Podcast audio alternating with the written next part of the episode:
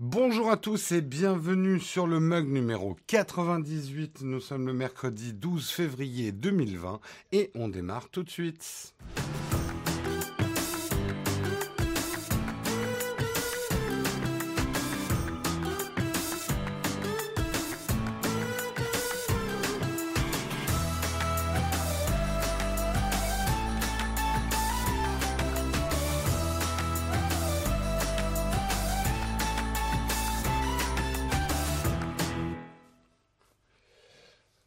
Bonjour à tous, j'espère que vous allez bien ce matin. Moi, un petit peu fatigué, j'étais à un concert hier.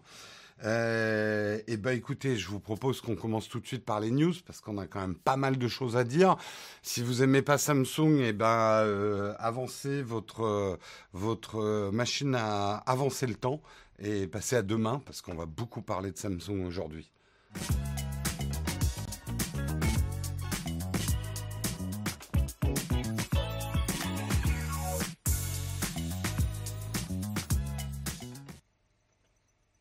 Alors Jeff avait manifestement prévu son commentaire, il a fait un copier-coller. Désolé, c'est pas Marion ce matin, hein, c'est Jérôme. Marion devait faire le mug d'hier, mais finalement elle n'a pas pu, elle a beaucoup de boulot cette semaine. Elle sera a priori de retour la semaine prochaine, ça dépendra de son travail. Donc désolé pour la déception, ça n'est que Jérôme aujourd'hui. On commence bien évidemment, on va parler de Samsung. Samsung, je n'ai pas suivi le live hier, comme je vous l'ai dit au tout début, j'étais euh, à un concert. Euh, mais bon, je me suis rattrapé après, et ce qui a fait que je me suis couché assez tard pour préparer ce mug ce matin. Donc effectivement, Samsung a dévoilé pas mal de choses, effectivement, sur sa feuille de route et sur ce qui va sortir. On va commencer avec le Galaxy Z, le flip pliable. Alors, c'est un nouveau smartphone pliable euh, chez Samsung. Ils n'en sont pas à leur coup d'essai puisqu'ils avaient sorti le Fold que j'avais testé sur la chaîne.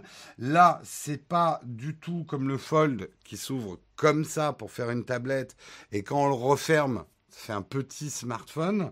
Euh, là, c'est juste un smartphone qui se replie. C'est-à-dire qu'une fois replié, à part un tout petit écran euh, qui vous donnera quelques petites notifications en, surface, c'est euh, vraiment l'idée d'avoir un smartphone avec un grand écran, mais plus compact quand on le plie, euh, un peu une forme un peu plus carrée, un peu plus épais aussi, hein, on en parlera justement de l'ergonomie.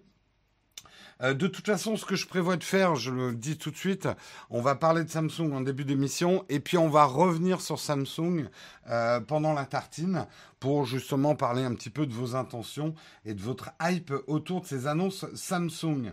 Donc c'est effectivement ce design à, clapet n'est pas sans rappeler le Motorola Razer euh, qui est sorti aussi ou qui va sortir, je sais plus. Effectivement, la vraie prouesse technologique, notamment par rapport au Fold, c'est que cette fois, l'écran pliable n'est pas en plastique amélioré. Euh, c'est plus résistant que le plastique puisque ça va être du verre. C'est du verre extrêmement fin. Euh, Samsung annonce 200 000 ouvertures-fermetures, c'est environ 6 ans à raison de 80 consultations par jour ce qui est un petit peu léger, 80 hein, consultations par jour. Moi, c'est à peu près ce que je fais par heure. Non, je déconne. Euh, au niveau, alors moi, je l'avais dit sur le Fold, c'est vrai que le revêtement plastique euh, était quelque chose qui était, avec du recul, en fait, assez désagréable. Euh, on est habitué à avoir nos doigts qui glissent sur du verre depuis un bon bout de temps avec les smartphones.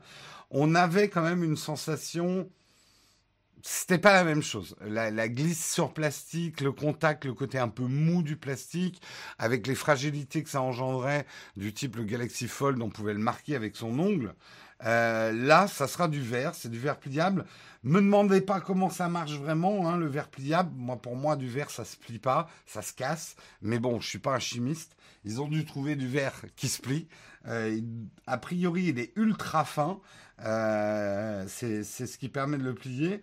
Euh, je vous le montre un petit peu pour ceux qui ont la vidéo, effectivement, voilà à quoi va ressembler euh, le Galaxy Z une fois replié. Ça rappelle effectivement le design des Game Boy hein, euh, d'autrefois.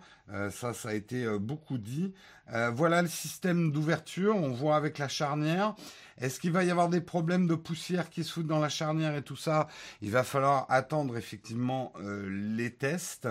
a priori, je pense que Samsung a probablement appris du bad buzz autour du Fold et euh, du lancement peut-être un petit peu trop euh, précipité euh, du Fold et a dû assurer une étanchéité sous l'écran. Moi, quand je zoome beaucoup, mais bon, là, je pinaille, je ne sais pas si c'est un reflet ou un léger bombage du verre au niveau de la charnière, je ne sais pas si vous voyez, mais ça me paraît... Hmm, hmm. Enfin, regardez, on va faire des si jamais on l'a en test, je peux pas le garantir parce que je sais pas. Si on l'a en test, euh, eh bien on fera des macros hein, et on testera bien euh, cette cette pliure. Euh, que dire de plus? Alors dedans, contrairement au Fold, le Galaxy Z va pas avoir les performances du Galaxy S20 dont on va parler tout à l'heure. Euh, je voulais juste dire une dernière chose effectivement sur le mécanisme. Autant le mécanisme du fold, et c'est une des choses que j'avais dit pour l'instant, il n'y a pas vraiment les usages de ce fold. Euh, il y avait des trucs intéressants, mais on se dit pourquoi finalement je prendrais un fold? Il n'y a pas il euh, n'y a pas une killer app qui me fait dire waouh, j'ai un meilleur outil avec le Fold qu'avec autre chose. Si ce n'est le fait effectivement d'avoir une micro tablette euh, dans la main et aussi un smartphone. Là, par contre, le, la charnière va être elle est libre et vous pourrez ouvrir par exemple votre Z à moitié pour pouvoir le poser sur la table et par exemple faire de la visioconférence ou du main libre. Donc là, il y a une vraie utilité euh, ergonomique au fait qu'il s'ouvre. Maintenant, je reviens sur ce que j'avais dit quand on avait déjà parlé du Z. En fait, le Fold avait cet avantage d'être un smartphone qui se transforme en micro-tablette. Là, on a un rectangle de métal qui se transforme en smartphone. Et dans, sa, dans son côté rectangle de métal, il n'a pas une fonction dédiée. Alors il va falloir voir dans le détail qu'est-ce qu'on peut faire quand il est fermé. Est-ce qu'on peut répondre aux appels? Est-ce qu'on peut écouter de la musique? Probablement, hein, qu'il y a un certain nombre de fonctions qu'on pourra utiliser euh, fermées. Donc euh, à voir, à voir, à voir. Euh, il n'aura pas de port jack, c'est à noter. au niveau de l'appareil photo, contrairement à ce qu'ils avaient fait avec le Fold, on a quelque chose, en tout cas sur papier, euh, de moins bien que les, S20, puisqu'on aura un 12 mégapixels à f1.8, un ultra grand angle de 12 mégapixels à f2.2, et à l'avant, c'est un 10 mégapixels qui prendra place pour immortaliser les selfies à f2.4. Euh, et en termes de puissance et d'autonomie, pareil, ils ont vu un peu la fiche euh, de spec à la baisse par rapport à un S20. C'est pas un S20 pliable, c'est ça qu'il faut surtout retenir. Euh, il aura un Snapdragon 855 Plus. Euh, qui et il ne sera pas compatible avec la 5G. C'est quand même quelque chose à noter. Pour l'autonomie, il aura une batterie de 3300 mAh, rechargeable via un chargeur filaire de 15 watts et pas 25 watts, je crois, comme les S20. Euh, la charge sans fil est également possible. Difficile de savoir combien de temps le smartphone tiendra en charge, notamment face aux premiers de la classe que sont les récents iPhone 11 Pro et Pro Max. Euh, il sera disponible à compter du vendredi 14 février, donc ce vendredi, vous pourrez le précommander au prix, ouch, aïe aïe de 1509 euros. Donc c'est le prix pour avoir, on va dire, un smartphone différent pas forcément un choix de la puissance ou d'avoir les derniers euh, processeur ou capteur photo à la mode, mais d'avoir quelque chose qui probablement va être acheté par des gens qui veulent quelque chose d'assez statutaire, d'assez nouveau dans l'ergonomie, de surprenant dans le design. C'est vrai que pour le coup, on ne peut que féliciter euh, Samsung de pousser un peu le bouchon des smartphones, euh, parce que ça devient un peu soporifique hein, quand même, les annonces de smartphones qui succèdent d'année en année. Là, ils proposent quand même quelque chose de vraiment différent. Moi, personnellement, c'est pas un design qui m'intéresse en termes personnel parce que un truc qui se plie, vu que je range mes smartphones généralement dans mes poches de jeans, j'ai peur de l'épaisseur que ça engendre en fait. Donc euh, c'est pas forcément un produit qui qui m'est destiné. Ça veut pas dire que je le testerai pas si je si je peux, euh, mais euh, à titre personnel, il m'intéresse pas. On en reparlera dans la tartine. Euh, je suis curieux de savoir si vous, c'est des choses qui vous intéressent ou pas. On passe tout de suite effectivement aux annonces du Galaxy S20, S20 Plus et S20 Ultra. Alors déjà, effectivement, comme on le soupçonnait depuis pas mal de temps, euh, Samsung a décidé de faire un saut de biche entre euh, le S10 et le S20, donc de décennie en décennie. Est-ce que l'année prochaine on verra le S30 Ça m'étonnerait, on aura probablement le S21, mais c'est pas une mauvaise idée parce que ça donne une impression de reboot et je trouve que en termes de design, euh, après on parlera des specs. Euh, et là, je parle des trois, hein, des trois S20. Euh, il y a quelque chose que je trouve assez appréciable en termes de design. Ils abandonnent un peu ce côté écran recourbé, de plus en plus recourbé, euh, pour revenir à un design plus rectangulaire carré avec des angles. Bon, il y a quand même un côté un petit peu arrondi, mais ils arrêtent cette histoire d'écran, euh, je sais plus comment ils disaient, borderless. Moi, personnellement, que j'ai jamais aimé. Euh, chaque année, quand je le testais, je me disais ah les gens ont l'air d'aimer. Jérôme, t'es vraiment un vieux con, ok boomer. Euh, il faut que tu aimes ces écrans euh, qui, qui. Mais en fait, je trouvais qu'en termes d'ergonomie, notamment quand je prenais les Galaxies pour prendre des photos, ça faisait des tranches qui étaient trop fines. J'avais une pas une très bonne prise en main de ces smartphones. Sur les premiers, en plus, j'avais des déclenchements intempestifs avec ces écrans arrondis. Samsung n'a jamais trouvé une véritable utilité. Euh, vraiment, ils ont essayé hein, de, mettre des raccourcis dans, dans ce, cette barre de côté et tout ça. Euh, et euh, voilà, incurvé. Pourquoi j'ai dit, dit autre chose qu'incurvé euh, Moi, j'adore ces écrans. Après, ils ont gardé, et Samsung c'est quand même le fabricant d'écrans pour la plupart des constructeurs de smartphones, ils ont mis des écrans euh, sans compromis. On a un 6,2 pouces pour le S20, un 6,7 pouces pour le S20 Plus, un 6,9 pouces pour le S20 Ultra. Euh, en termes de résolution, c'est assez balèze aussi. On a, pardon, de définition, euh, puisque on aura du Quad HD+, 3200 euh, par 1440 pixels. Euh, ils auront un petit trou en façade pour la caméra selfie, donc pas de truc euh, science-fictionnesque ou de d'aileron ou de ou de tourelle qui se lève pour la caméra selfie. Hein. elle est dans l'écran et on la voit. Bon, ça sera un tout petit trouillou. Hein. Contrairement justement à ce qu'ils avaient essayé avec la gamme S10, le trou se situera au milieu de l'écran, donc plus comme les notes. Euh, ce qu'il faut noter sur les écrans, et c'est certainement moi le truc qui me hype le plus dans ces S20, c'est des écrans, de 120 Hz avec des taux de rafraîchissement qui a priori seront modulaires, un peu comme l'iPad Pro. Euh, quand on a goûté au 120, euh, c'est difficile de revenir en arrière. Moi, j'ai l'impression que tous mes smartphones sont un peu lents par rapport à mon iPad Pro, sachant qu'en plus, le touch, lui, va être accéléré à 240 Hz. Euh, donc, ça va donner une réactivité euh, de l'écran et de l'interface qu'il sera difficile de montrer d'ailleurs dans des vidéos YouTube où nous on est à, 25 ou 30 images secondes.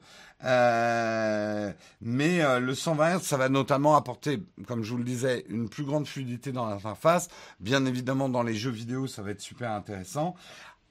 Après, le problème, c'est que ça bouffe de la batterie. Donc, ils ont intérêt à bien optimiser cette fréquence variable pour que elle, elle s'adapte bien effectivement dans le temps. À noter que tous les S20 vont abandonner le port jack. Donc euh, désolé pour les jacks nostalgiques ou euh, les gens qui veulent mettre des vraies prises, de vrais écouteurs dans leur smartphone, ce que je peux comprendre tout à fait. je pense que euh, voilà, il y aura encore, il y aura toujours des constructeurs qui vont mettre euh, un jack, ne serait-ce que pour récupérer cette population-là. Mais euh, sachez que chez Samsung, c'est l'abandon, d'autant plus qu'ils lancent une nouvelle version de leur de leurs buds là, de, de leurs écouteurs, qui n'aura pas d'ailleurs de réduction de bruit active, mais qui auront une meilleure qualité sonore et plus de batterie, si je me souviens bien. Euh, et surtout un micro aussi amélioré. Merci de me souffler, Maurice Rivière, euh, dans la, dans la chatroom. Alors, parlons des appareils photo, parce que c'est certainement là où euh, Samsung, en tout cas, essaye de faire fort. Au niveau de la fiche de spec, c'est clair qu'ils écrasent tout le monde. Mais c'est que la fiche de spec si vous y connaissez un petit peu en photo, vous savez qu'une fiche de spec, ça ne veut pas dire grand-chose. Donc il va falloir attendre des tests poussés. Et sans critiquer certains de mes camarades, moi, si j'étais un acheteur de S 20 j'attendrais des tests poussés de certains youtubeurs qui s'y connaissent un petit peu en photo. Voilà. Je dis ça, je dis rien. Je parle pas de moi en plus forcément, parce que moi c'est même pas sûr que je les teste. Mais je pense notamment à des youtubeurs américains qui savent tester. Et justement, en parlons des youtubeurs américains, je trouve pas que Marquis Brownlee fasse des très bons tests d'appareils photo de ses smartphones actuellement. Il y en a d'autres qui font des choses un petit peu plus poussées au niveau des appareils photo. Hmm. Mais les specs sont néanmoins assez ébouriffantes Hein, euh, et, assez incroyable, notamment effectivement sur le Ultra, euh, qui sera un peu le très haut de gamme des, euh, S10. Alors pour résumer un petit peu plus, un petit peu les choses, on aura quatre, trois, oui, il y a quatre, oui, 5 si on compte le capteur frontal. il y aura 5 donc capteurs différents. Alors capteur, c'est couple capteur optique. Hein. Euh, le capteur 1 qui sera un capteur de 12 mégapixels f1.8 euh, sera présent. Euh, alors, le capteur 1 des Galaxy S20 et S20 Plus sera un 12 mégapixels f1.8.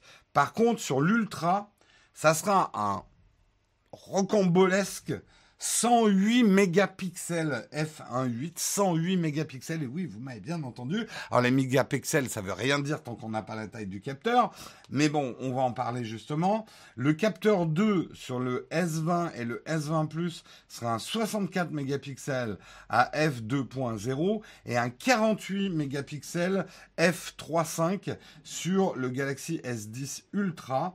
Le capteur 3 sera un ultra grand angle 12 mégapixels f2.2 sur les trois smartphones.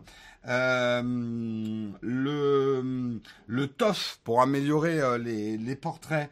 A priori, si je comprends le tableau, il ne sera pas présent sur le Galaxy S20 et le S20 Plus et il sera présent sur le S20 Ultra à confirmer et le capteur frontal sera de 10 mégapixels sur le S20 et le S20 Plus et sera de 40 mégapixels sur le S20 Ultra. Alors parlons un petit peu effectivement euh, des choses enthousiasmantes et un petit peu flippantes aussi de ces choix photos. Je vais vous partager un petit peu mon avis sans avoir testé les produits effectivement, euh, ils vont mettre en avant euh, des zooms assez puissants en utilisant la technique du périscope qu'on avait déjà vu dans les Huawei euh, que j'avais testé sur la chaîne.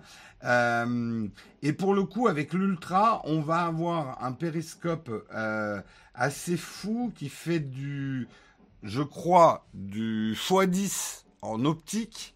Et quand on y rajoute le numérique, il pourra monter jusqu'à x100. Ah, je mets des gros guillemets parce que j'attends de voir.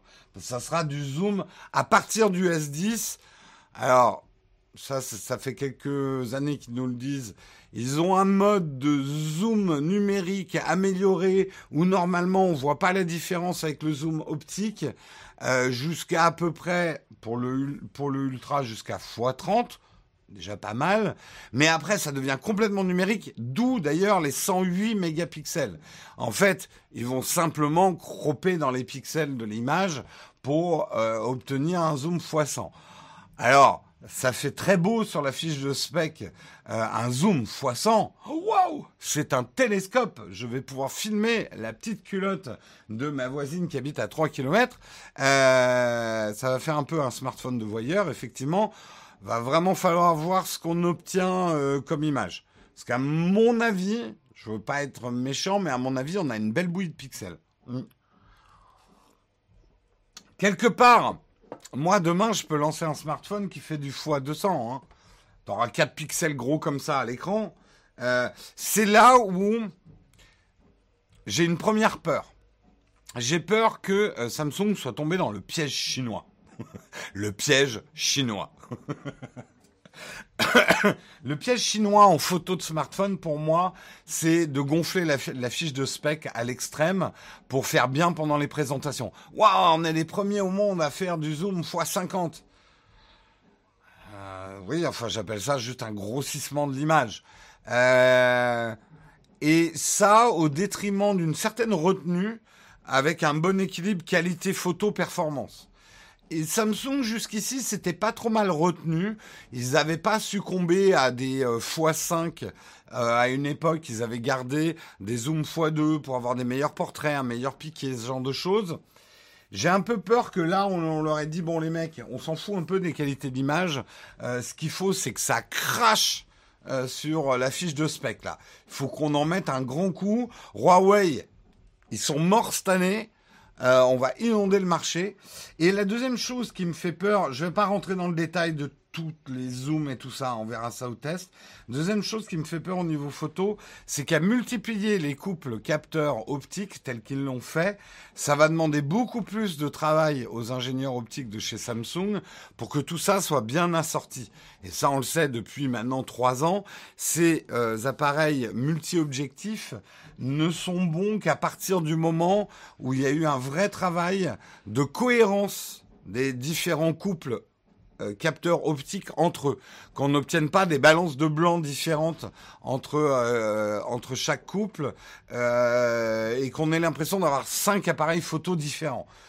moi, c'est la sensation que m'avaient donné les Huawei, par exemple, à l'époque. que j'avais moins eu justement sur les, les multi-objectifs chez Samsung et chez Apple. on verra, on verra s'ils y sont arrivés. Hein. Toi, tu vas continuer à manger des pommes, si je comprends bien. Tout de suite, il faut qu'on ramène ça dans le débat. Non, non. Attention. Euh, remettons les choses à leur place. J'ai toujours dit, et vous écoutez pas mes vidéos, vous m'énervez à pas écouter mes vidéos.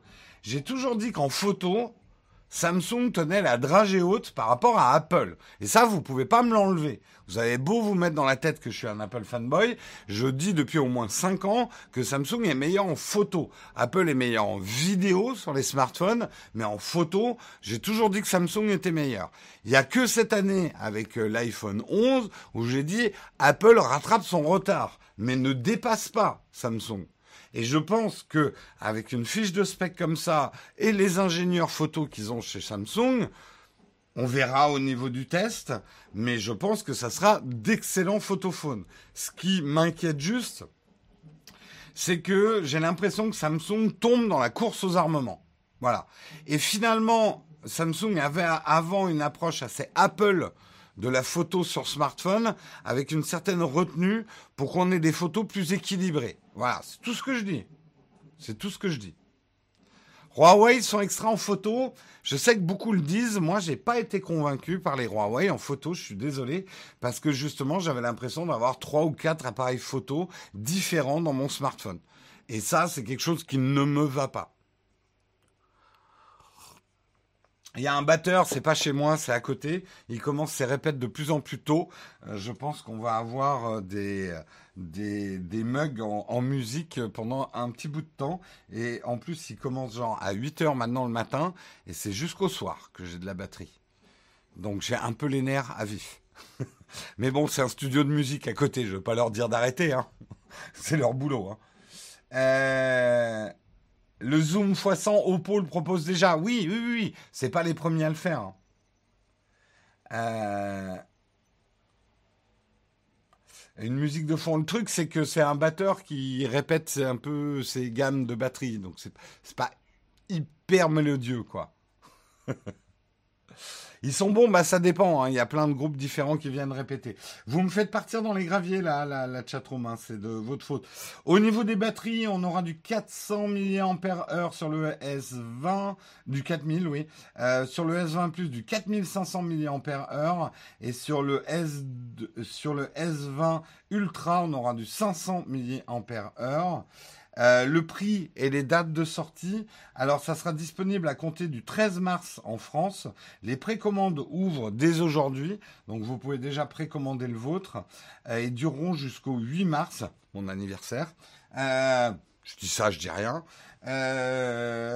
une paire d'écouteurs Galaxy Bud Plus sera offerte avec les S20 Plus et S20 Ultra. Alors, les prix.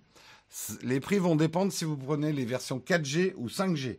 Le Galaxy S20 en 4G sera disponible à 9, 909 euh, euros, en 5G à 1009 euros. Le Galaxy S20 Plus en 4G, il sera à 1009 euros et la 5G à 1109 euros.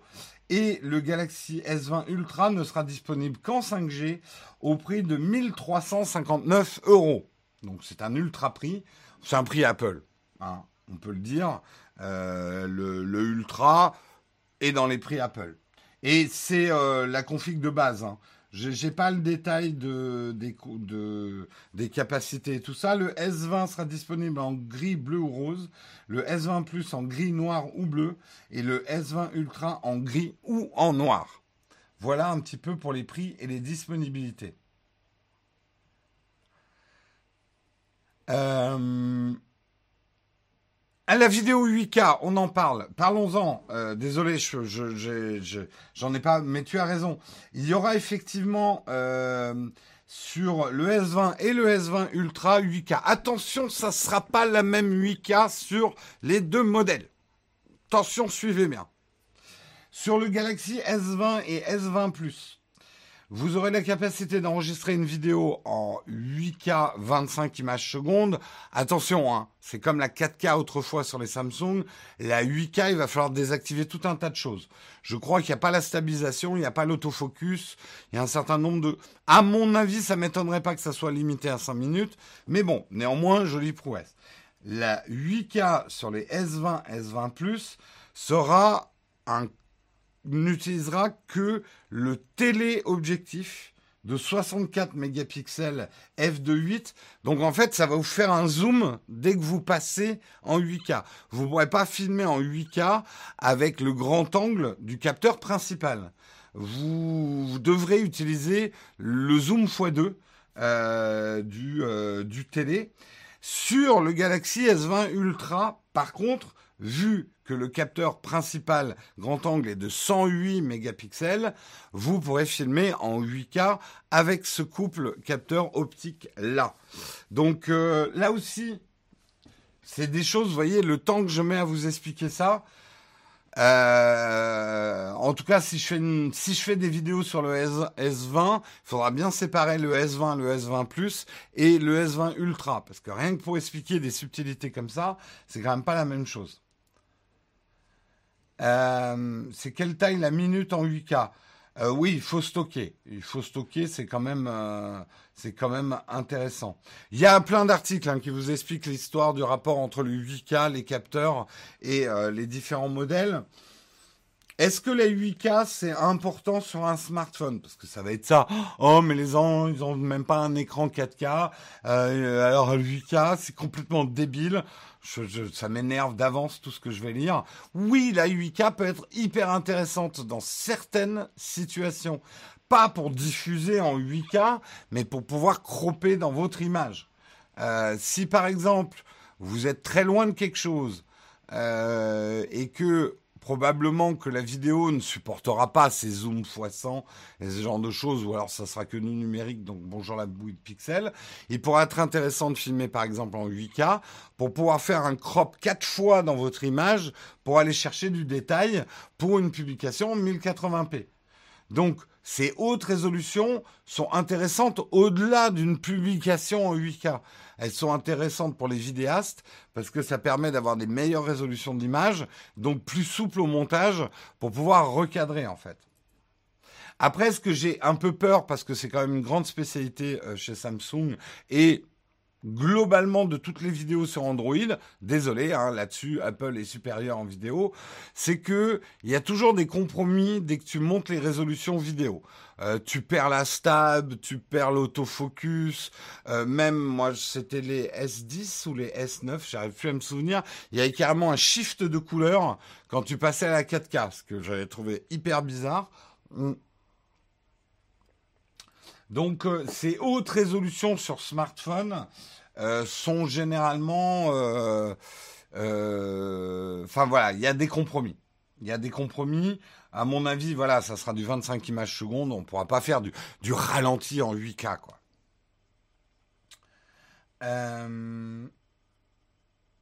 pour arriver à filmer en 8K, trépied obligatoire. Possible, ouais. Faudra voir. Faudra voir. Euh, on est déjà à 21 minutes. J'avais un peu prévu qu'aujourd'hui ça allait être compliqué. Il est déjà 8h30 euh, et qu'on n'a que parlé de Samsung. Donc je crois, je vous l'annonce, j'en suis même sûr, la tartine va passer à l'as.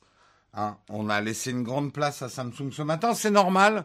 J'avoue que j'étais pas euh, là pour faire une couverture du live, j'étais à un concert. Et certains vont me dire ouais, mais t'es là quand il y a des keynotes Apple et tu vas à des concerts quand il y a des keynotes Samsung, c'est du favoritisme et c'est place d'Apple fanboy.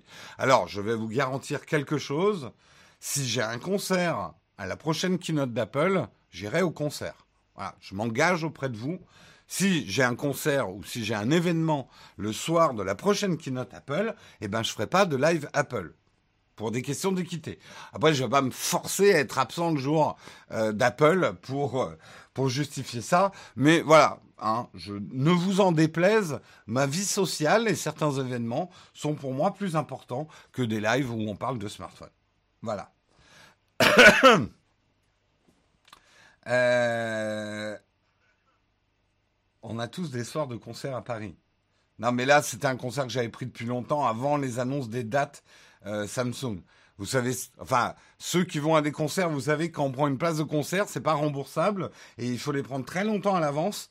Et euh, Samsung, ils n'ont pas annoncé la date de leur conférence bien en avance. Et mon agenda personnel ne va pas tourner autour des keynotes des euh, fabricants de smartphones. Bordel.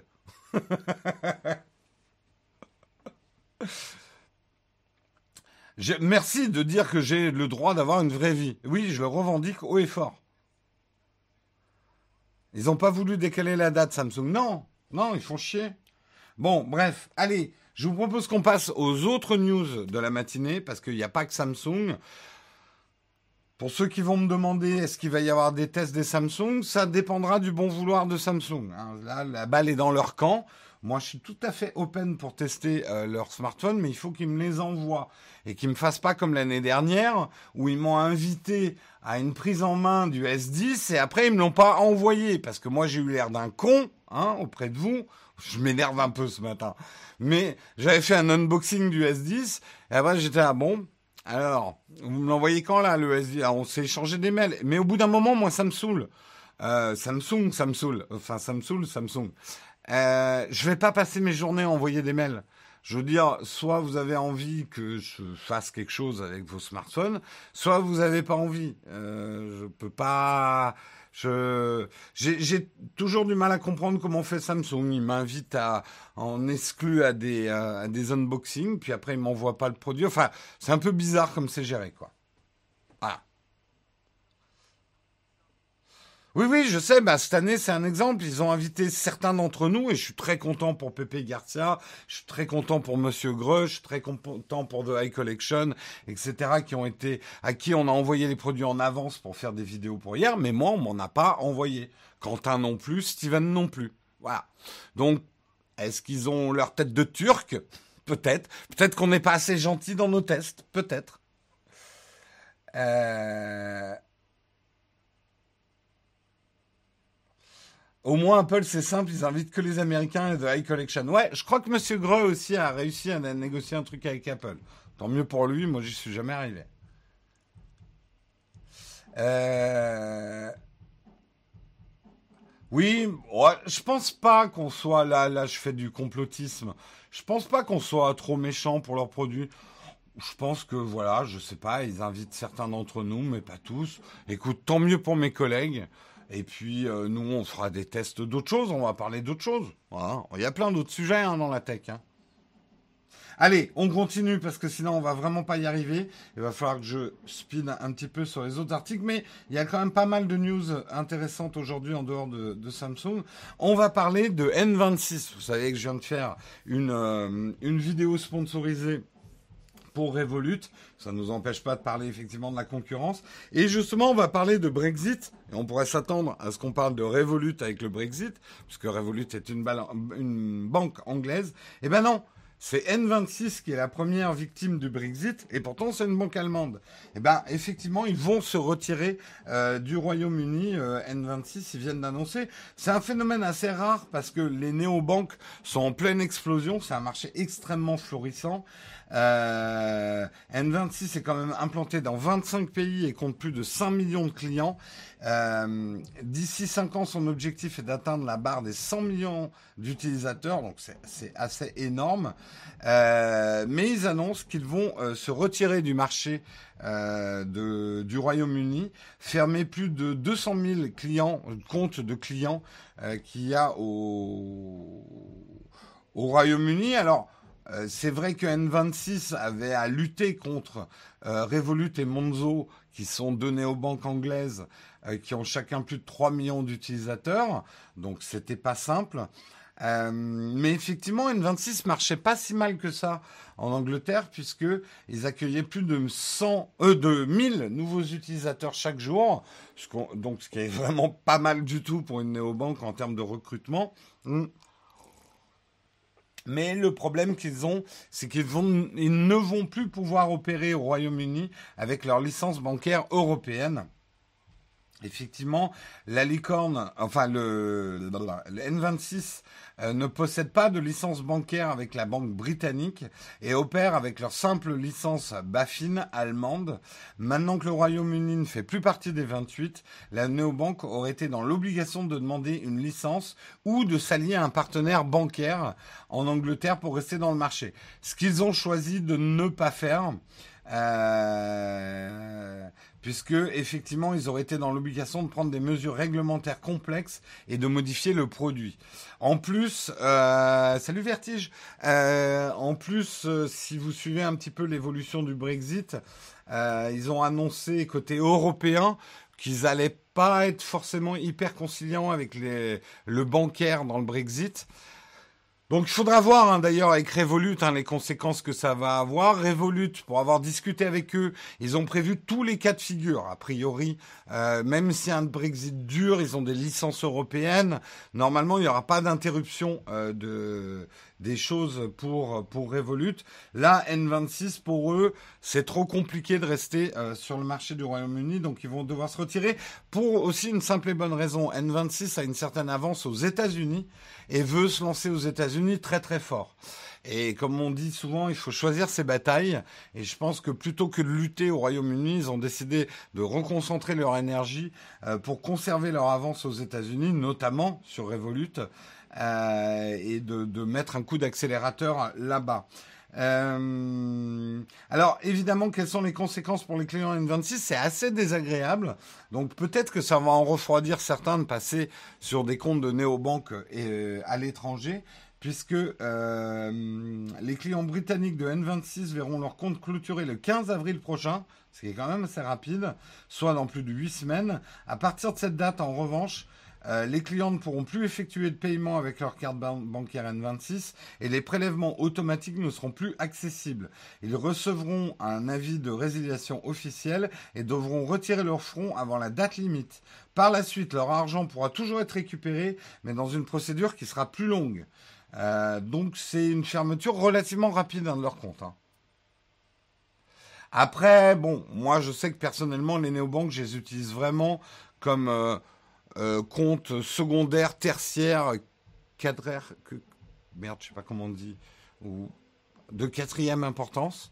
Euh, donc, il n'y a jamais de très très grosses sommes sur mes néobanques.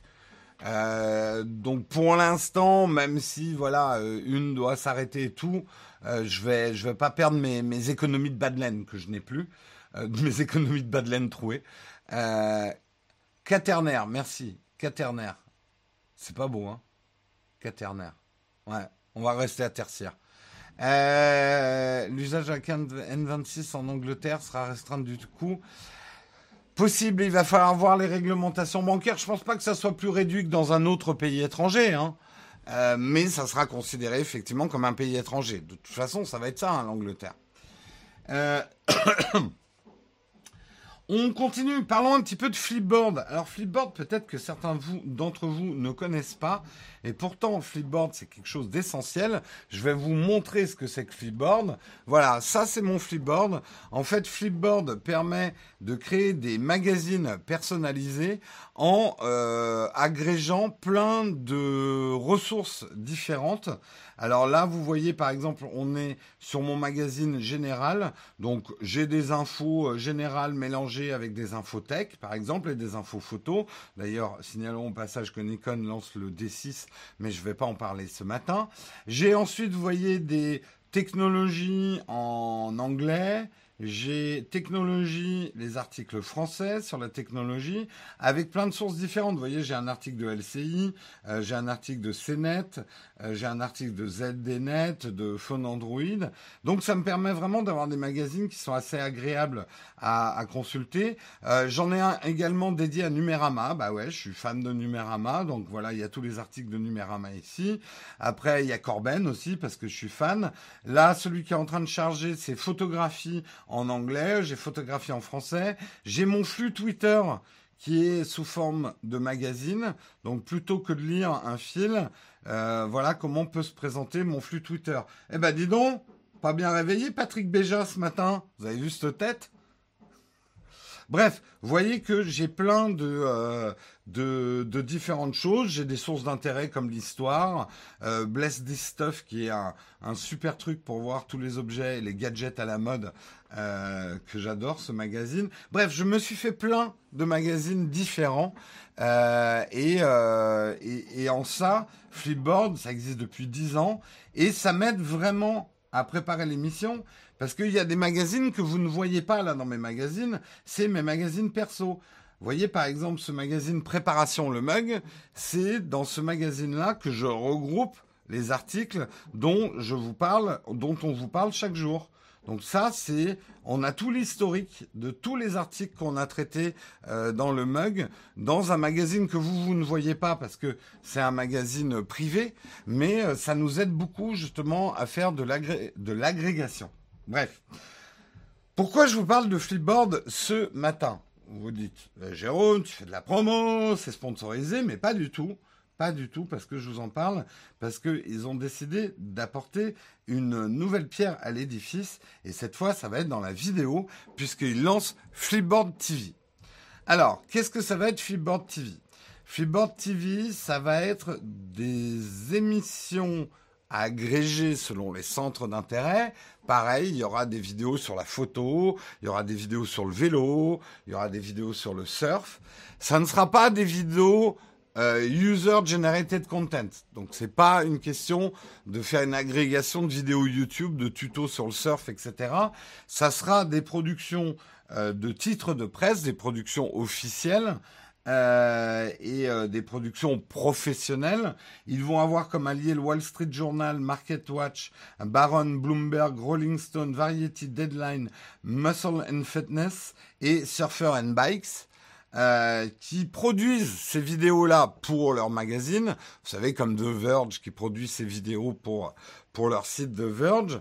Et l'idée de, de Flipboard TV, c'est d'agréger au même endroit euh, ces vidéos qui émanent de, des sources de presse. La grosse différence avec le Flipboard actuel, c'est que ça va pas être gratuit. Ça va coûter 2,99 dollars par mois. Euh, alors on se dirait, est-ce que ça a vraiment de l'intérêt vu que ces sources, je peux les trouver ailleurs en allant chez Rolling Stone, en allant euh, sur Surfer and Bike, je retrouverai les mêmes vidéos. D'après ce que dit l'article, euh, l'agrégation est vraiment très bien faite euh, par Flipboard, qui va donner une consultation beaucoup plus agréable des vidéos, avec notamment un moteur de lecture de vidéos ultra performant, ultra rapide. À ne pas oublier aussi qu'il n'y aura pas de pub sur ces vidéos quand elles seront dans le Flipboard TV. Mm. Donc, certains, ça va pas les intéresser. Moi, ça m'intéresse fortement. Euh, dans un premier temps, on ne pourra pas les incorporer à des magazines personnels. Donc, moi, j'attendrai qu'il y ait cette incorporation parce que j'aime beaucoup hein, les vidéos YouTube, mais euh, Parfois, j'aime bien aussi regarder des vidéos émanant d'organes de presse par des vrais journalistes euh, sur certains sujets. En tout cas, je préfère. C'est vrai que c'est quand même l'assurance généralement d'une qualité de prod qu'on ne retrouve pas toujours sur YouTube. Le problème de YouTube, c'est que c'est très disparate. Euh, vous allez trouver des tutos avec une, prod mais magnifique sur euh, sur comment plier un pull. Et puis à côté, vous allez avoir un truc mais dégueulasse avec un son pourri, euh, mais sur un truc hyper important pour vous. Alors vous devez vous fader euh, une vidéo dégueulasse et à peine audible parce que le mec traite d'un sujet qui vous intéresse vraiment hyper pointu. Mais voilà, il n'y a pas de cohérence de production. Quand ça émane effectivement d'un groupe de presse, il y a quand même une cohérence dans la production euh, des, des vidéos qui peut être aussi agréable à consulter. Donc euh, voilà, c'était pour vous informer effectivement euh, de ce qui était euh, intéressant. Pas d'option gratuite rémunérée par la pub. Non, non. Pour l'instant, pour l'instant, il n'y aura pas ça. Il n'y aura pas. Effectivement, le reste de Flipboard est finalement rémunéré par la publicité, puisque c'est des publicités Flipboard qu'on retrouve au milieu de ces magazines. Mais là, non, ils n'ont pas choisi ce modèle-là. Euh, alors, c'est pas très clair. C'est pas a priori Flipboard qui héberge la vidéo. Quoi que si. À mon avis, oui, ça va être Flipboard qui héberge la vidéo puisqu'ils auront un player optimisé, des lancements de vidéos ultra rapides et pas de pub devant. Donc c'est pas simplement mettre des embeds des vidéos des titres de presse. Donc euh, à voir. Moi, je suis un grand fan de Flipboard, donc euh, je suivrai probablement le truc. Allez, on continue. On va parler. Ouais, il me reste deux articles, donc il faut que je speed un peu. On va parler de GeoForce Now. J'ai toujours pas fait vraiment de test de GeoForce Now. J'avais déjà testé il y a un an. Hein, euh, en termes de performance. GeoForce Now, pour bien comprendre, parce que je vois que certains n'ont toujours pas compris la différence entre Stadia, GeoForce Now et par exemple le Shadow PC. Stadia, c'est vraiment comme une console. Vous devrez acheter des jeux qui fonctionnent sur cette Stadia. Donc si vous avez acheté euh, un jeu qui, sur PC et que vous voulez y jouer sur Stadia, il faudra le racheter sur Stadia. Ça, c'est Stadia. Vous avez ensuite GeForce Now. GeForce Now ne vous permettra que de jouer. C'est que pour le jeu. Vous n'avez pas accès à un PC. Et vous allez pouvoir accéder à des jeux que vous avez déjà achetés à partir du moment où ces jeux ont été optimisés pour GeForce Now. Donc oui, vous allez pouvoir jouer à des jeux que vous avez déjà payés, simplement s'ils sont disponibles en format GeForce Now. Mais vous n'aurez pas à les repayer. Donc on va dire que c'est un truc intermédiaire. Et la mauvaise nouvelle aujourd'hui, c'est que Activision Blizzard a décidé de retirer ses marrons du feu et les jeux de Blizzard ne seront plus disponibles sur GeForce Now. Moi qui installé il y a deux jours GeForce Now en mettant Overwatch dessus, eh bien je me retrouve bien mari. Hein oui, c'est un mot français, bien mari. Je suis bien embêté. C'est un mot du Moyen Âge, c'est pas un mot de hockey boomer. euh... euh... Donc euh, oui, c'est euh, une vraie surprise parce qu'effectivement, Blizzard avait l'air de jouer un peu le jeu pendant la bêta de GeForce Now.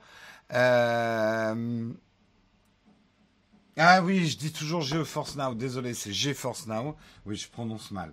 Oui, c'est marrant. Bah, vous pouvez rire. Tant mieux si je vous offre du rire tous les matins avec mes mauvaises prononciations. Et c'est quand même vachement embêtant pour GeForce Now puisque ils n'ont déjà pas les autorisations de grands comme Capcom, euh, Electronic Arts, Konami, Remedy, Rockstar, Square Enix. euh, qui ne sont pas disponibles sur euh, sur euh, le le GeForce Now. Donc c'est c'est un petit peu embêtant.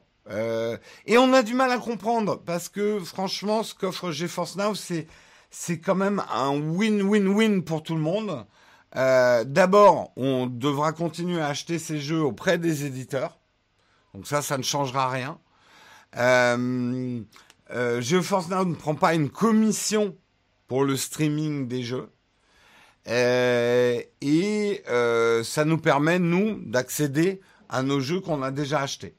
Donc on a du mal à comprendre que les éditeurs euh, pas euh, souscrit finalement et autorisé leurs jeux sur le portail GeForce Now. C'est un peu dommage. Mais si on y réfléchit bien, c'est qu'ils veulent leur part du gâteau, ces gros gourmands. Ça leur suffit pas qu'on achète leur jeu. Ils savent très bien que le, cloud gaming représente une partie de l'avenir. Et il est probable que euh, Blizzard a peut-être dans son panier euh, une version du streaming de ces jeux qui serait propriétaire à lui. Donc on va se retrouver un peu comme les Netflix, les Disney et tout. Il faudra streamer ces jeux d'un éditeur à l'autre. Ça me saoule d'avance. Moi aussi. Mais c'est probablement ce qui va se passer. Donc euh, c'est un peu dommage. C'est un peu dommage. Ça va probablement vachement brider euh, GeForce Now. Et ça redonne un avantage à, Shadow, on en reparlera tout à l'heure, puisque Shadow, lui, est un vrai PC euh, qui se stream sur le cloud. Donc, plus que du stream gaming, Shadow, c'est du stream computing. Hmm. Donc, vous n'aurez pas ces limitations-là, en fait.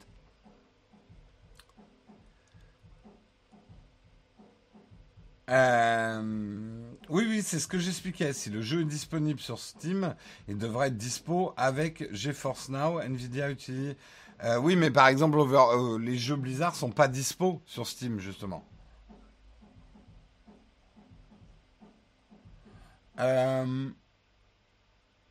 mais Jérôme, si ça parle de gaming, les mots partent toujours en cascade sans filet. Eh oui, eh oui. En plus, je suis dyslexique, donc euh, franchement, vous n'êtes pas gâtés, hein. Vous n'êtes pas gâtés. Et on termine. Allez, il faut que je termine rapidement. Une bonne nouvelle, en tout cas pour nous les créateurs, mais probablement pour vous aussi, notamment les gens qui soutiennent des créateurs. Ça y est, Patreon va accepter des euros. Donc si déjà vous êtes un contributeur de Monsieur Patrick Béja, ce sera peut-être une, bonne nouvelle pour vous. Vous ne serez plus obligé de contribuer en dollars, mais vous pourrez contribuer en euros, puisque effectivement Patreon euh, nous indique qu'ils vont ouvrir des bureaux à Berlin, qu'ils vont accepter les pounds anglais et les euros. Euh, qu'ils prévoient. Alors la traduction du site, ça sera courant 2020. Pour l'instant, ça reste en anglais. Euh, pour l'instant, c'est les nouveaux créateurs de contenu qui auront accès dès aujourd'hui euh, au paiement en euros. Euh, et les plus anciens, donc Patrick Béja, il va falloir attendre un petit peu avant de pouvoir passer en euros. Euh, vous allez me dire, Jérôme, alors est-ce que vous allez ouvrir un Patreon? On va expérimenter un certain nombre de choses. Je vous cacherai pas qu'il y a des choses qui me séduisent beaucoup dans Patreon une des choses qui me retenait pour l'instant, c'était le fait que on ne pouvait payer qu'en dollars et je voulais pas vous infliger ça euh, parce que ça peut engendrer des frais bancaires et euh, euh, voilà, ça, ça, me faisait chier. Maintenant qu'ils sont en euros, et on va rien vous cacher, hein, ça va se jouer entre Tipeee et Patreon. si on passe sur Patreon, il est fort probable qu'on abandonne Tipeee. Je ne veux pas multiplier les sources pour une simple et bonne raison, c'est qu'un des avantages qu'on veut vous donner, c'est un accès direct pour certains contributeurs à des zones de chat qui seraient privatisées. Euh, à multiplier les manières de contribuer, nous, c'est un casse-tête absolument horrible pour attribuer les droits d'entrée et surtout les droits de sortie, enfin les sorties euh, de ceux qui arrêtent de contribuer de ces différentes chatrooms. C'est un travail que Marion doit se fader en manuel et ça prend un temps fou. Et une des choses, je vous le cacherai pas, qui, qui est très séduisante dans Patreon, c'est qu'a priori, il y a une intégration de Discord. Alors, pas de panique, pas de panique chez les contributeurs. Je n'ai pas dit qu'on allait abandonner Slack tout de suite. On va faire des tests. Je sais qu'il y a des choses qu'on peut pas faire sur Discord, qu'on a sur Slack, et que je vais avoir des cris, des larmes, des gens qui vont dire c'est la fin du monde, c'est pas possible. Néanmoins, si j'arrive à avoir un système automatisé sur Discord qui enlève tout ce boulot manuel à Marion, je préfère vous prévenir, on n'hésitera pas une seconde. Voilà. Donc, on va faire des tests. On va voir comment ça marche, mais si ça nous permet d'automatiser effectivement euh, un, accès à des chatrooms privatives sur du coup un Discord qui risque d'être gratuit et public pour tout le monde, avec des zones réservées aux contributeurs. On va faire des tests, ça va pas arriver tout de suite. Voilà. Ça y est, ça commence. Je ne contribue plus s'il y a Discord et plus Slack. Discord, c'est nul. On perdra des gens en route, je suis désolé, et pour toi et pour nous, hein, Techné Savoir. Euh, néanmoins, il faut vraiment que vous considériez que ça demande un travail fou à Marion, cette histoire de Slack, et de devoir faire tous les Tipeee manuellement pour les entrées et les sorties. Surtout qu'en plus, les gens n'utilisent jamais le même mail pour le Slack, pour le truc, etc.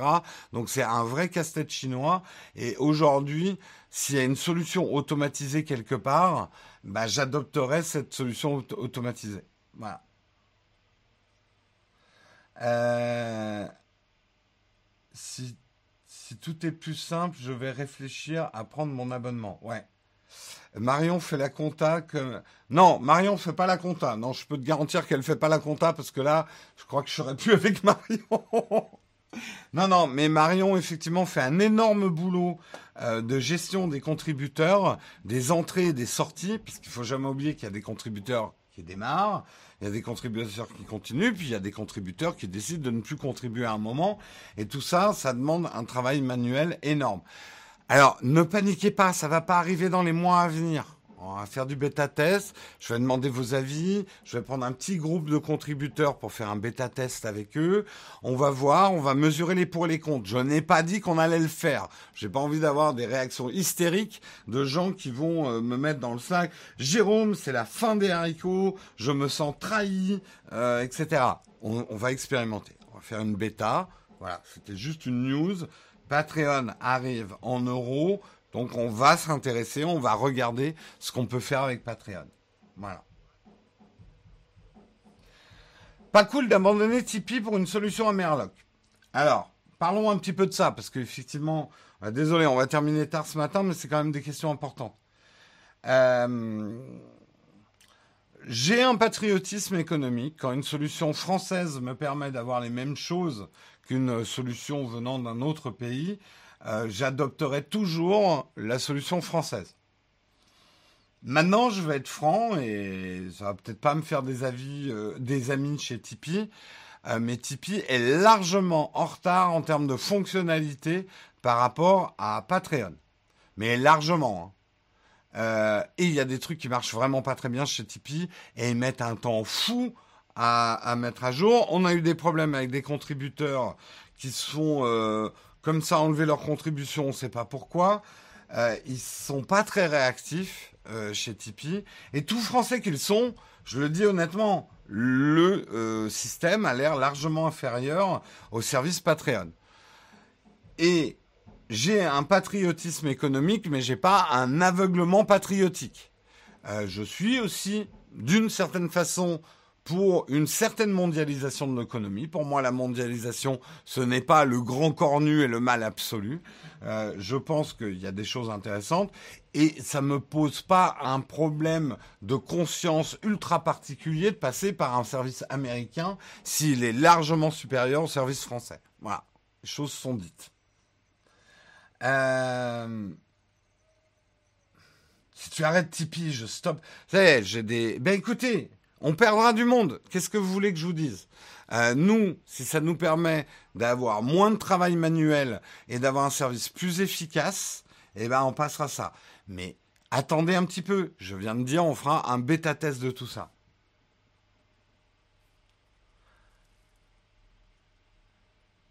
Euh, tu peux me sélectionner, ça y est, il y en a qui se mettent euh, et qui se mettent en. Si tu arrêtes YouTube, je stoppe Tipeee. Si tu meurs, si tu meurs, j'arrête ta contribution. Attention, Jérôme. Attention, hein. Je, le euh, ne, ne répond pas aux menaces. Voilà. Mais encore une fois, hein, Tipeee, ça va peut-être leur donner aussi un coup de boost. Moi, je leur dis depuis deux ans d'intégrer Discord. Depuis deux ans.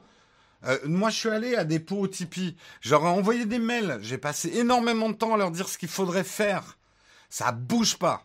Donc désolé, hein, mais euh, nous, on utilise le service, on leur donne quand même pas mal d'argent par vos contributions.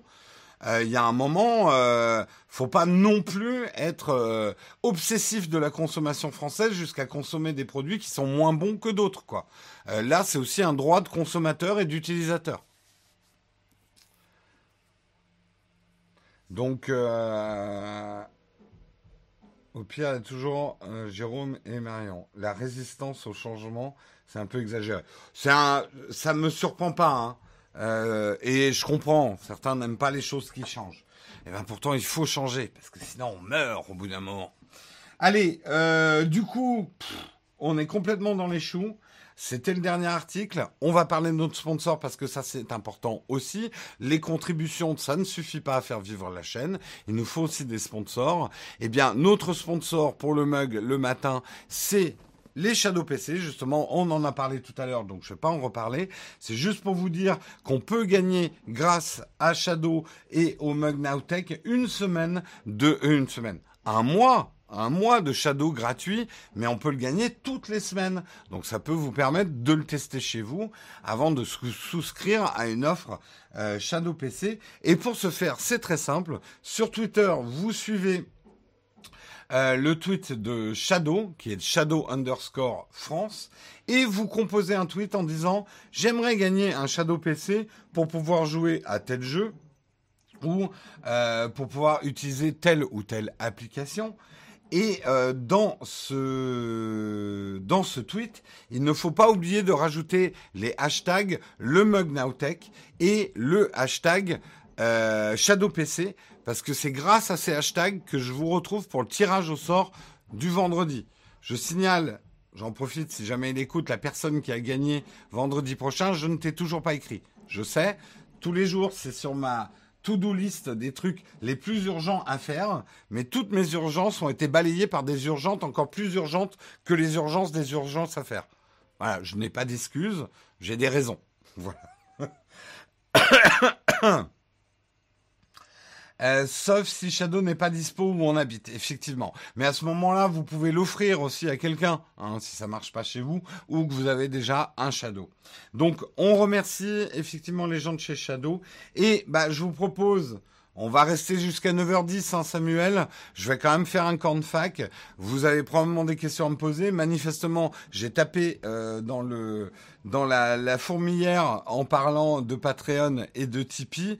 Donc, si vous avez des questions à poser, je suis là pour y répondre et ça va être dans les de fac.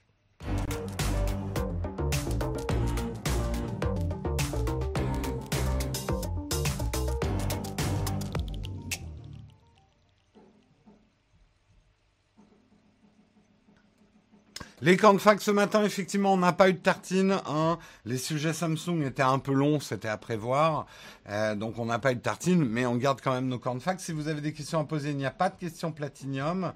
Euh, donc est-ce que vous avez des questions à me poser? J'ai dit quoi? Vendredi prochain? Oui, je voulais parler de vendredi dernier tout à l'heure. Euh, tu as du succès à Dolls 4 sur 14 t'écoutes sur Team Marseille. Je comprends pas ce que c'est Dolls Group. Il va falloir m'expliquer. Oui, oui, la tartine a sauté. La tartine est tombée côté confiture. On avait trop de news Samsung pour pouvoir faire une tartine. Je l'avais un peu anticipé. Salut euh, Jérôme, vivement patriote. Bon, Serge, il y en a qui sont pour le changement. Euh, Serge, lui, justement, c'est quelqu'un qui a souffert de Tipeee. Euh, qui a eu des problèmes de, règlement avec Tipeee, qui n'ont pas arrêté d'annuler sa contribution. Au bout d'un moment, c'est saoulant. donc, c'est bien. Hein. Moi, je suis à... Attendez, je travaille avec Shadow, etc. Je suis à fond derrière les entreprises françaises. Mais ça ne veut pas dire que je suis à fond derrière des entreprises qui bossent pas hyper bien. Je dis pas que Tipeee, c'est pas. Euh, ils font des bonnes choses. Je trouve que juste ça progresse très lentement et qu'ils font pas grand chose de nouveau et qu'il y aurait des choses à faire et vite pour nous aider à mieux euh, à mieux gérer les contributeurs parce qu'aujourd'hui on est obligé quand même de se taper énormément de travail manuel.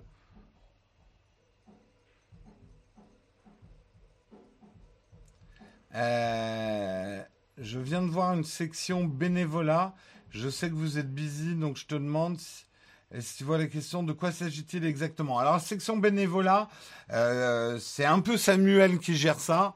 Euh, c'est effectivement des gens qui vont aider à mettre le sommaire, à taper le sommaire tous les matins dans le mug pour le replay. et également, ça j'ai l'impression qu'il y a plus grand monde qui le fait. Il faut dire que c'est un c'est un boulot de fourmi. Euh, c'était normalement le groupe qui nous aidait à faire les sous-titres des vidéos Nowtech. Euh, des gens qui voulaient bien se mettre aux sous-titres euh, pour les pour créer des sous-titres sous nos vidéos en anglais par exemple et en français pour les malentendants donc de travailler les sous-titres c'est à ça que sert le groupe bénévole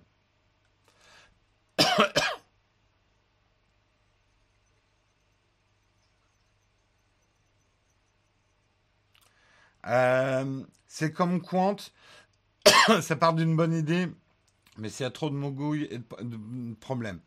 C'est plus, euh, je dirais, s'il y a trop de friction, et les frictions, ça ne veut pas dire qu'on est fâché avec Tipeee, loin de là, mais que aujourd'hui, je trouve que Tipeee, ça demande beaucoup de travail de notre part pour utiliser le système, quoi.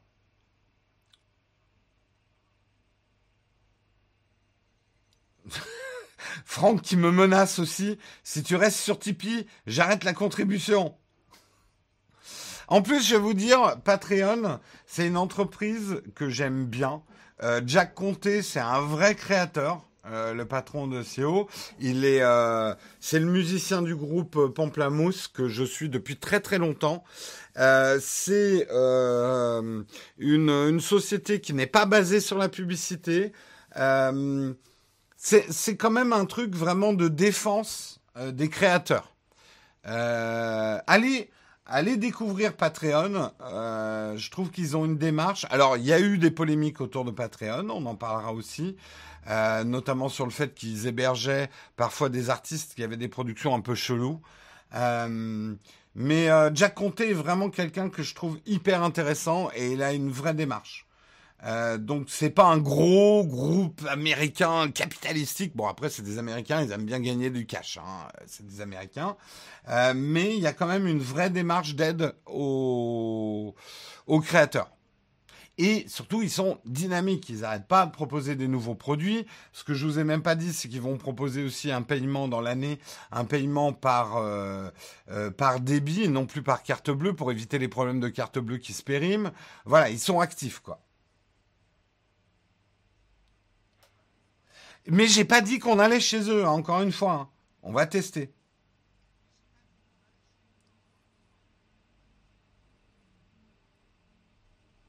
Pour le sommaire, il faut le mettre en commentaire. Oui, euh, le travail que fait les bénévoles essentiel, c'est que beaucoup d'entre vous aiment bien avoir le sommaire minuté dans le replay pour pouvoir passer d'un article à l'autre. Et ce boulot-là, moi, j'ai absolument pas le temps de le faire.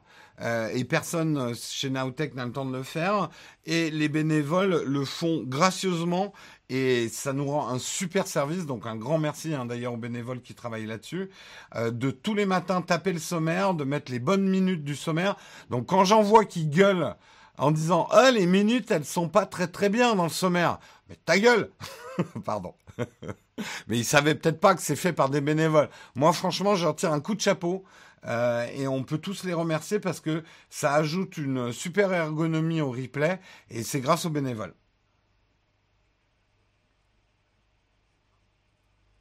Les sous-titres sont importants pour le référencement aussi. Google scanne le contenu. Oui, c'est vrai que les sous-titres aident la chaîne. Si d'ailleurs vous voulez euh, faire partie du groupe sous-titres, on peut le redynamiser.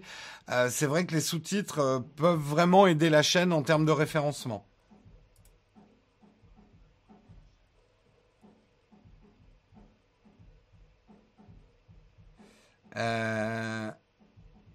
Sous-titres de Nowtech ou du live? Non, c'est les sous-titres de Nowtech. Hein. De, des vidéos. Euh, non, non, les sous-titres du live, non, ça, ça serait un peu laborieux. Oui, mais non, non, c'est pas les sous-titres du live. Hein. C'est les sous-titres des vidéos Nowtech.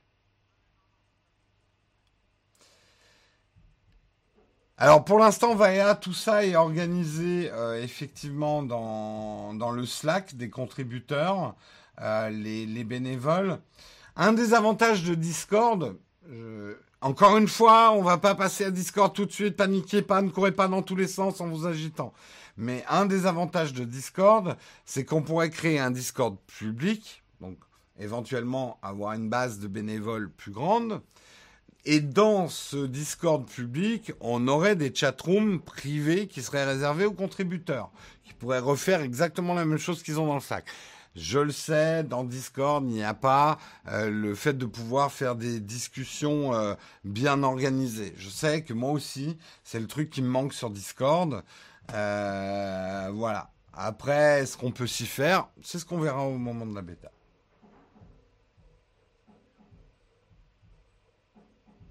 Oui, oui, je sais que toi, Vaya, t'as pas besoin d'un Discord public, mais je parlais en général pour les bénévoles. Bon, il est 9h10, je vais devoir m'arrêter là. J'ai été très long ce matin. Hein, désolé pour ceux qui sont en retard au boulot à cause de moi. Vous n'aurez pas de mot d'excuse. Hein, on ne fait pas ce service-là. Vous avez qu'à inventer euh, une excuse. Moi, mon excuse préférée, c'était de dire à mon patron, je suis désolé, je suis en retard. J'ai passé trop de temps à chercher une excuse. Temps qu'ils comprennent, j'étais déjà dans mon bureau. Euh... Jérôme et ses mauvaises idées. Je vous souhaite une excellente journée à tous. Demain, vous allez retrouver Guillaume pour le mug 99. Vendredi, ça sera le mug 100. Je veux pas qu'il y ait des déçus. J'ai rien prévu pour le mug 100. Mais vraiment rien prévu pour le mug 100. Ne vous attendez pas à une surprise quoi que ce soit. J'achèterai peut-être une bouteille de champomy ou un petit machin pour faire un petit bruit de pop. Mais non, il n'y aura pas d'event spécifique pour le mug 100. On verra peut-être pour le mug 1000, puisqu'il n'y a pas eu de Texcop 1000. Peut-être qu'on fera un mug 1000. Je nous le souhaite en tout cas. Encore une fois, très très bonne journée. Euh, rendez-vous vendredi. J'ai l'impression d'oublier de vous dire un truc, mais c'est pas grave. Je vous le dirai vendredi. Allez, ciao tout le monde.